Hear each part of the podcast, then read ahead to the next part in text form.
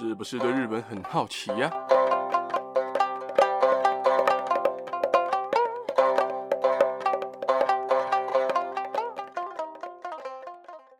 萨利卡卡，萨利妈妈，皆さん大家好，大家好，我是巴吉亚拉哈，又来到新闻时事的时间啦。今天想讲三则新闻哦，其中第三则不是日本新闻，但是还是想跟大家稍微提一下，因为真的太重要了。那先来讲讲第一则最近比较有趣的新闻哦，相信大家应该都对金氏世界纪录啊、吉尼斯世界纪录这个东西非常熟悉哦，里面有非常多很酷的纪录的项目，但是最近日本做了一项新的挑战，就是他们要挑战最多同名同姓的人一起聚会的纪录。Tanaka Hirokazu 这个读音如果用汉字就是田中宏和这个名字哦。在二零一一、二零一七年两年，日本所有的田中宏和都想要来一拼这个纪录，想要一起共襄盛举，想要打破在二零零五年时由美国创下的一百六十四名 Martha Stewart 聚会的这个纪录哦。但是在二零一零年想向金氏世界纪录总部申请这个项目的时候，对方就表示：哎，没有这个记录，但是只要集合五十名同名同姓的人到场，就可以认定这个项目。但是到了二零一一年，聚集了六十七名的田中宏和之后，金氏世界纪录才说，二零零五年就已经有这个纪录的保持者了。于是他们在二零一七年想要再次挑战的时候，又刚好遇到台风，当时就只有八十七人能够到场，所以也是没有办法打破那个一百六十四人的纪录哦。在二零二零的时候，他们原本还想要再挑战一次，但是刚好遇到疫情大爆发，所以那次的活动就作罢了。但这一次，也就是昨天十月二十九号，在日本东京都涩谷区再次举办了这次同名同姓的聚会，总共来了一百七十八人，直接改写了挂了快二十年的一百六十四人记录哦。这一次也是他们的第三次聚会，终于让一百七十八名的田中宏和梦想成真了。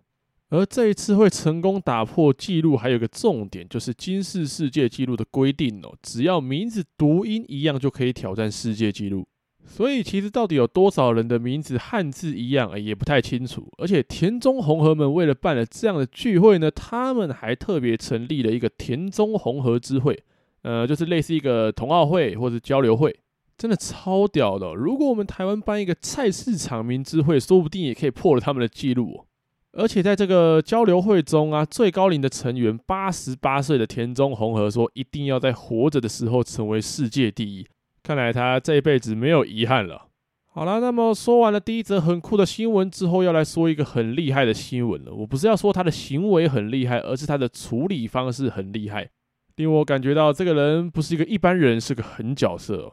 在二十六号，日本爱知县名古屋市的一间超市里面，有一名六十四岁的男大生啊。先不要疑惑这件事，等一下会跟大家解释哈。他刻意的靠近了一名穿着裙子的女性，他把脚伸到了人家的裙底啊。这个可疑的举动也被其他的顾客注意到了，其他的顾客马上就把这件事通报给警方了。而警方收到通报之后呢，马上就到了那间超市，并且盘查那名男子，在他的鞋子里面就发现了隐藏式的摄影机。我这辈子有听过放卫生纸里面啊，放挂钩螺丝孔的啊，放房间的，就没听过放在鞋子的。但是各位，重点来了，这个六十四岁的男大生被发现事机败露之后，知道自己完蛋了。他竟然超级果断的把摄影机里面的记忆卡拔了出来，然后塞到了嘴巴里，一口把它给咬碎，然后吞了下去。从来就没看过这么果断、这么帅的处理方式啊！但是我是没有要称赞他的意思，因为他的这种偷拍行为也是真的需要谴责的，因为真的非常不对哦。而且他感觉就是惯犯，只是这一次他的动作太明显了，被抓到而已。也还好啦，他咬碎了，其他人不用看着这些恶心的证据来给他起诉，但是摄影机终究咬不碎嘛，还是一样，证据确凿，被判刑一定也是时间的问题而已。所以这种行为大家不要学啊，记住，只要没经过别人的同意拍人家，就叫偷拍啊。虽然听起来很简单，但是非常的重要。那我现在要来跟大家讲讲这个六十四岁的男大生到底是什么意思了。这个阿伯呢，其实他已经退休了，但是他选择继续去学习，跑去爱知县的一所大学读书哦，并且读到了大四还没毕业，所以才会说他是男大生哦。很多人知道这个消息之后，也是笑笑的说：“哎，一开始还想称赞这个阿伯啊，活到老学到老啊，这把年纪还跑去读大学。”但是越往下看，好像越不对劲了。然后还有人说，哇，真佩服他的处理方式。然后还有人说，咬碎不苦吗？哦，真的觉得这个阿北太扯了。到底谁会想到咬碎吞掉记忆卡？好了，那么说完这个偷拍事件之后呢，要来说昨天发生的一件超可怕的事件，就是梨泰院的踩踏事件哦。每次听到踩踏事件四个字就觉得好恐怖，但这一次的踩踏事件里面的死者呢，其实最大宗的死因不是因为踩踏过世的，是站在人群中或者是被压着活活被挤死的，活活被闷死的，因为根本没得跑。在昨天二十九号的晚上发生了第一声惨叫之后，就开始了这一次严重的踩踏事件哦。据当时现场的幸存网友说，他看到了几名醉汉疯狂的推挤，导致有人跌倒，然后出事的地点又是一个大下坡，全部人都挤在那边，根本动弹不得。结果前面有一大群人就摔倒了，后面那群人就跟着被推下去，然后就变成一个叠一个，变成骨牌效应。后面那些推挤的人群中间比较矮小的人就这样被挤来挤去，挤来挤去，然后被当成三明治这样被夹扁哦，被挤到前面。贴着前面的人，仿佛就好像被枕头闷住，就这样被闷到死为止。那个当下要说多恐惧就有多恐惧哦。有网友他也是前面的那群人的其中之一，他看着旁边的女生被压着，压到不能呼吸，甚至后面的外国男生因为被挤压直接吐到他头上，他就这样眼睁睁看着那个女生在这么难过的状况下失去了生命，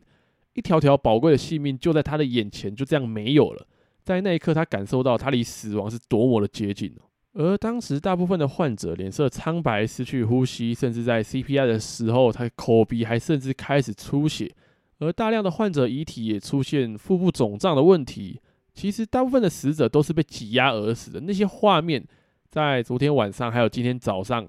看 Twitter、看 IG、看韩国的新闻，看完之后到现在。都不敢查“梨泰院”三个字，因为真的太可怕了。那个画面甚至可以形容为人间炼狱了。因为几十个人就这样被放在马路上，盖上了白布，然后在出事地点，消防人员想把人拉出来，也根本拉不出来。很多人被压住，然后脸色惨白，甚至已经昏了过去哦。那些画面真的看了会很难过了。只是要去玩啊，要去嗨，却发生这样的事情。而且这场事故总共到现在造成了至少一百五十一人死亡，上百人轻重伤哦。而且死者是年轻女性居多。根据那些幸存者说，那个巷子前面有人要进去，后面有人要挤进来，然后外面的人还想要进去，所以中间的人根本出不去哦。外面刚来的人甚至都不知道当下发生了什么，然后看到了那些消防员啊，那些救护员在路上 CPR 在救人的时候还在嗨，我、哦、看了真的很无奈啊。根据他们韩国的报道，当天至少有十万人涌入梨泰院，就能知道当天的梨泰院有多么热闹、多么拥挤了。因为梨泰院是韩国万圣节期间首尔最大的活动地点。也是韩国民众每年万圣节必去的地方哦，这里也是韩国世界知名的旅游景点。而这次发生推挤事故的地点呢，刚好也是夜店、酒吧非常密集、夜店文化非常繁荣的地区。现在在说这一段的时候，想到那些网友拍的画面，那些新闻画面，到现在还是有点缓不过来哦。